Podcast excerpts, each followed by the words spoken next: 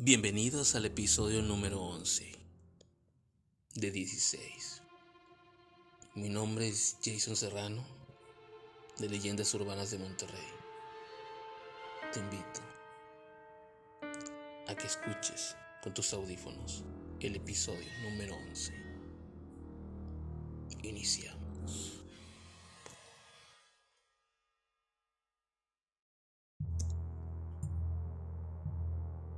No te he abandonado. Uno de mis primos jugó con sus compañeros de clase con la Ouija. Ese día salían de vacaciones y de la escuela preparatoria.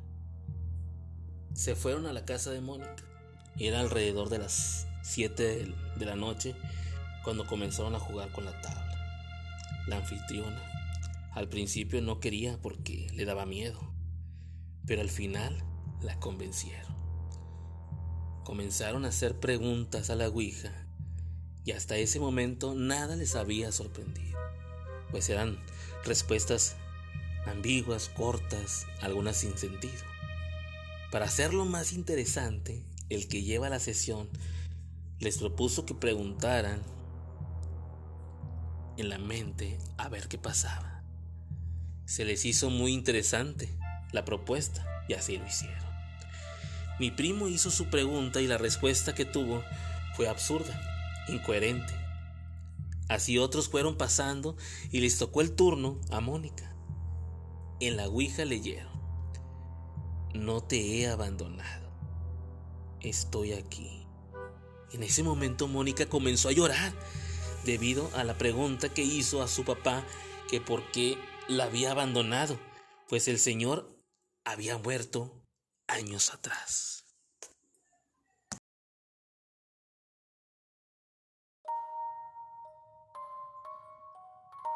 El amigo imaginario. Cerca de mi casa existe una vecindad. En ella, hace muchos años y desafortunadamente, murió ahogado el hijo de la dueña. La criatura, creyendo que la cisterna era una piscina, se metió a nadar y pues murió. Las, manifestaciones sobrenaturales ocurrieron muchos años después. Y esto se dio cuando la hija pequeña de uno de los inquilinos les decía a sus papás que jugaba con su amiguito llamado Alejandro en esa vecindad. Pequeña en realidad. No había niños con ese nombre. El único que se llamaba así era el niño que murió.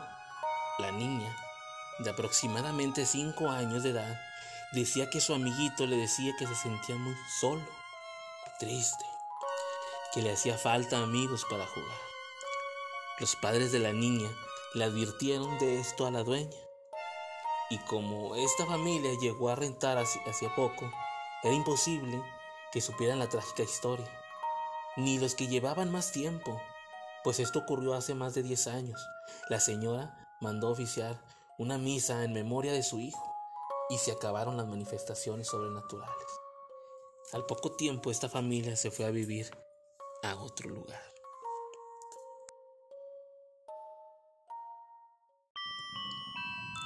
Don Pablito, antes de morir, me contó lo que le aconteció a uno de sus tíos. Los hechos ocurrieron hace muchísimos años en el pueblo de San Mateo y Natizapán de Zaragoza, La Llorona o un espectro. Su tío venía de visitar a su novia y era muy tarde y en esa época había un río. Existe en la actualidad, pero ahora es, eh, es de aguas negras, donde decían se aparecía la llorona. Él venía tranquilo, iluminado por la luz de la luna, de la luna llena, pues aún no se tenía servicio eléctrico. Más adelante, ya casi para llegar a su hogar, vio un bulto blanco a unos 5 metros de distancia. Cuando se acercó más, observó la silueta de una mujer vestida de blanco.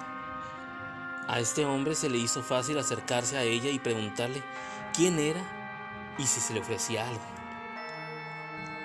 En cuanto estuvo cerca de la mujer, sintió mucho frío y al preguntarle quién eres, la mujer volteó y observó que tenía el rostro desfigurado, con los ojos en blanco.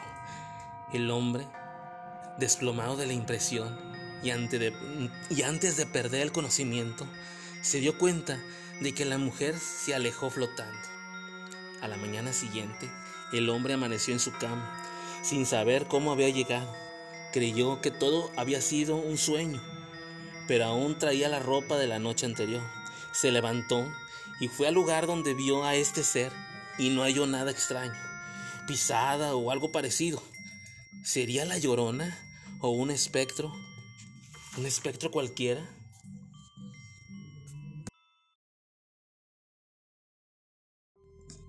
Alguien me sigue.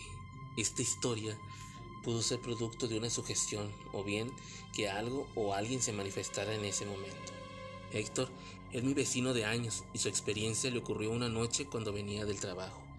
Eran como las 11 de la noche y en esa ocasión llegué a la colonia por otra parte porque el camión que me dejaba en la avenida no pasaba y abordé otro. Llegué alrededor de las once y media y tuve que caminar un buen tramo, como un kilómetro. Vine quitado de la pena, todo tranquilo, cuando de repente me acordé de los relatos que la gente cuenta sobre fantasmas, apariciones, etc. No sé por qué, pero sentí que alguien venía atrás de mí. Volteaba cada rato para ver si alguien estaba cerca y no había nadie. Este camino, tú lo conoces, en la noche se queda solitario, pues alrededor hay pocas cosas, la mayoría vive de, hacia el otro lado. De pronto escuché risitas y ahí sí me dio más miedo y todavía me faltaba mucho camino por recorrer. Traté de tranquilizarme y no podía. Volteaba y tampoco veía nada extraño como para espantarme a ese grado. Pero no entiendo por qué en ese camino sentí mucho temor y me sugestioné. He andado en calles más feas, donde asaltan y no, no había sentido tanto terror como, como en esa ocasión. Las risas que escuché no las puedo explicar. No es normal que a esa hora anden jugando niños. Además, los hubiera visto.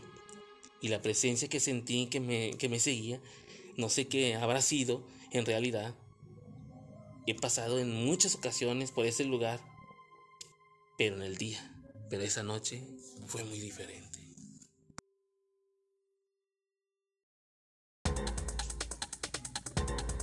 Pues muchas gracias por escuchar este episodio de este podcast número 11. Mi nombre es Jason Serrano y te invito te pierdas los siguientes. Recuerda que son 16 episodios. Has escuchado el número 11. No te pierdas.